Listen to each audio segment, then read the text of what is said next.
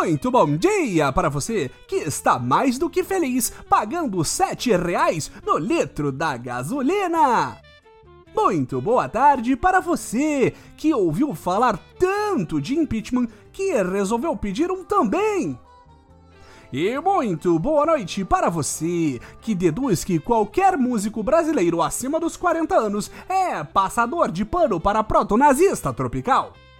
Este é o Boletim do Globalismo Brasileiro, seu relatório semanal sobre a luta do nosso capitão contra as forças comunistas do vigiar e punir.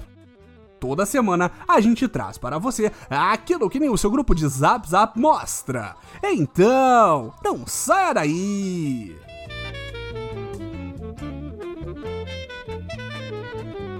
Patriotas, cuidado! Os comunistas do STF querem criminalizar o patriotismo! Depois da prisão de Bob Jeff na última semana, mais apoiadores do presida foram alvo de investigação por supostamente fazerem apologia a um golpe de Estado, à derrubada do Supremo e ao impeachment de ministros do STF. Os ataques do Supremo tiveram uma miríade de alvos, mas os mais famosos foram o cantor sertanejo Sérgio Reis e o deputado federal Otônio de Paula. Tudo por conta de um áudio que Sérgio Reis mandou para amigos próximos pelo Zap Zap. Se avisar que vai cometer crime por zap fosse crime, não tinha mais nenhum homem de bem livre neste país. No áudio de mais de 7 minutos, o cantor da panela velha, que é que faz comida boa, diz que teve reuniões com lideranças e chefes de sindicatos de caminhoneiros e já estava combinando de paralisar todas as estradas, deixando passar apenas viaturas da polícia, ambulâncias e, e carros do Corpo de Bombeiros. A ideia seria fazer um 300 de Brasília, volume 2. Au! O inimigo agora é outro. Cercando a capital nacional para, no dia 8 de setembro, entregar uma carta ao presidente do Senado, dando 72 horas para retirar todos os ministros do STF e aprovar o voto impresso. Caso o gentil prazo não fosse cumprido, eles parariam o país por mais 30 dias.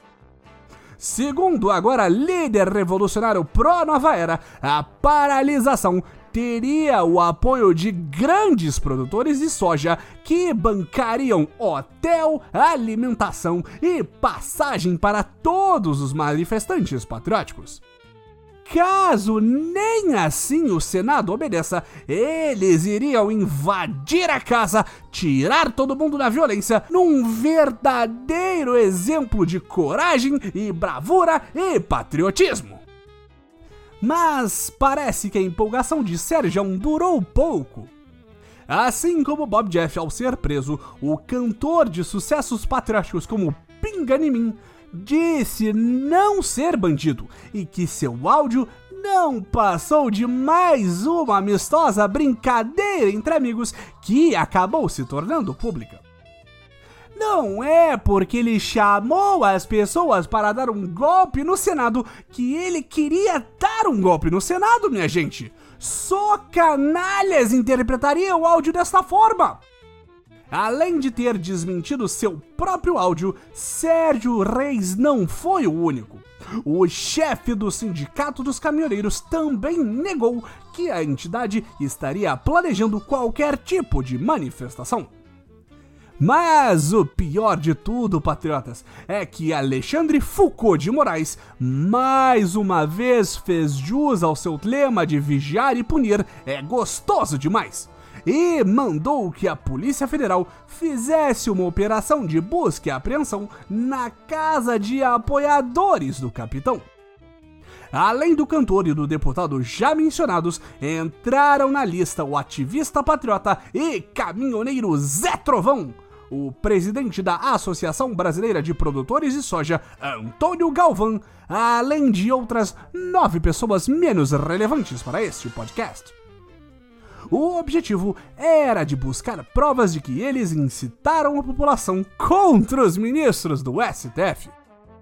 Além da invasão domiciliar completamente desnecessária de potenciais criminosos, Xandão do STF proibiu todos, menos Otônio de Paula, de chegar a menos de 3 quilômetros da Praça dos Três Poderes, onde fica o prédio do STF.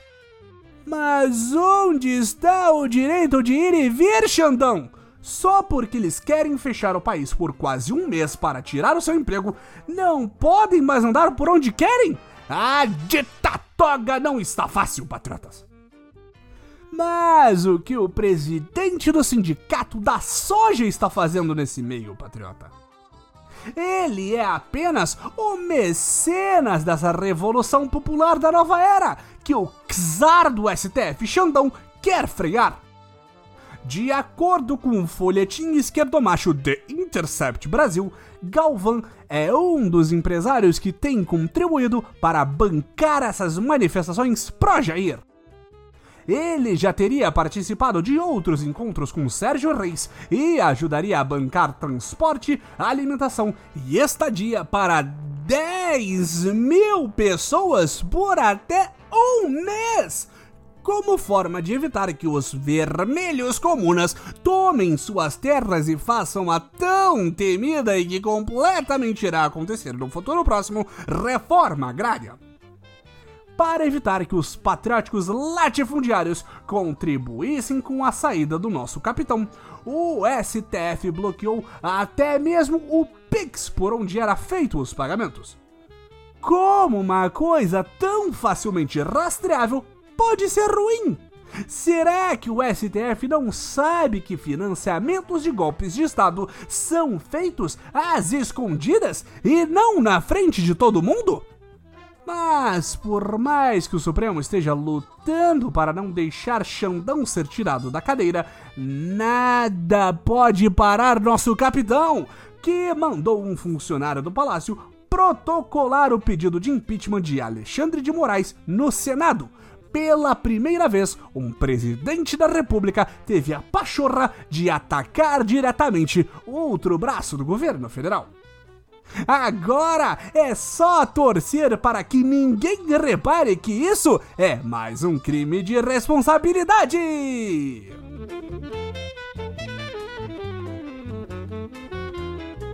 Esse foi o nosso Boletim do Globalismo Brasileiro para a semana de 23 de agosto.